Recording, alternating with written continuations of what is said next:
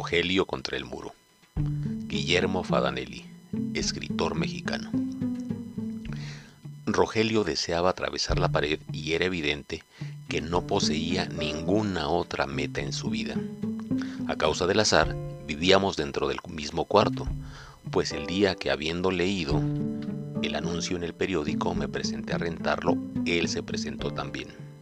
Sin embargo, el dueño de la vecindad decidió darme preferencia a mí, pues le pareció inconveniente que Rogelio babeara todo el tiempo. A mí eso me tenía sin cuidado, y su aspecto no me era del todo desagradable. Así que allí mismo lo invité a vivir conmigo. En breve concertación acordamos pagar la renta entre los dos. El dueño objetó de inmediato que el cuarto estaba destinado para una sola persona, pero al percatarse que Rogelio enrojecía y empezaba a echar espuma por la boca, no tuvo inconveniente alguno en que fuéramos compañeros de cuarto. Era un hombre hermético.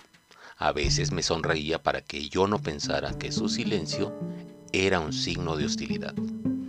A la semana de habernos mudado, creyó necesario confesarme la mayor obsesión de su vida. Con un poco de concentración, me dijo, atravesaré la pared.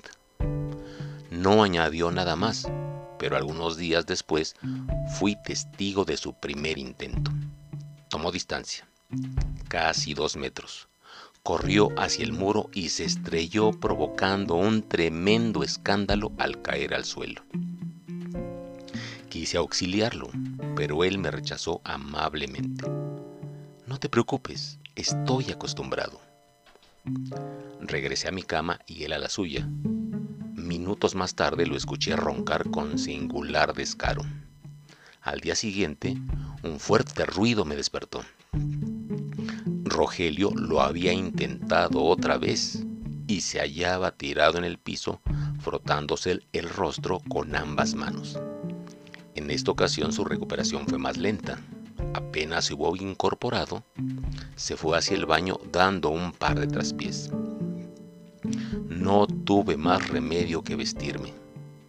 Estaba poniéndome los zapatos cuando lo vi entrar nuevamente a la habitación. Me dio los buenos días y antes de meterse bajo las cobijas, no dudó en advertirme. Mañana lo lograré. Todo continuó con normalidad, nuestra convivencia resultaba agradable y la relación parecía marchar por buen camino. A petición mía, había accedido a esperar que yo estuviera despierto para intentar atravesar la pared y de esa manera no interrumpir mi sueño tan bruscamente. Era un hombre amable. Llevó su delicadeza hasta el grado de esperar a que yo saliera del cuarto para estrellarse con el muro.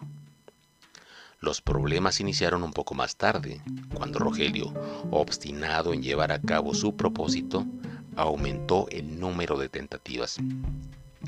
Un día abrí la puerta y tropecé con su cuerpo. Tenía el rostro bañado en sangre. Lo llevé hasta la regadera, dejándolo allí un buen rato mientras me preparaba algo de cenar. Como no reaccionaba, lo arrastré hasta su cama y lo cubrí con una estera delgada se volvió cotidiano el hecho de que siempre al abrir la puerta, Rogelio estuviera batido en sangre e inconsciente en el piso. Me molestaba tener que hacerme cargo de él, llevarlo hasta el chorro de agua, cargarlo hasta su cama y cobijarlo. Aunque con el paso de los días no tardé mucho en acostumbrarme. Después de un mes, Rogelio, que para entonces mostraba un rostro completamente desfigurado, me pagó la renta con admirable puntualidad. Me alegró saber que pese a todo había logrado conservar la razón y a manera de recompensa, aquella noche, al llegar a casa y encontrarlo en el piso en medio de su habitual charco de sangre, lo jalé hacia afuera del cuarto, abandonándolo en el patio de esa vecindad que, a no ser por nosotros, estaría totalmente deshabitada. A la mañana siguiente me despertaron unos gritos. ¡Eureka! ¡Eureka! gritaba Rogelio mientras tocaba con desesperación la puerta. Abrí y me encontré con su rostro sonriente. Lo logré, hermano, me dijo al tiempo que se desplomaba en mis brazos. No pude evitar que una lágrima corriera por mis mejillas.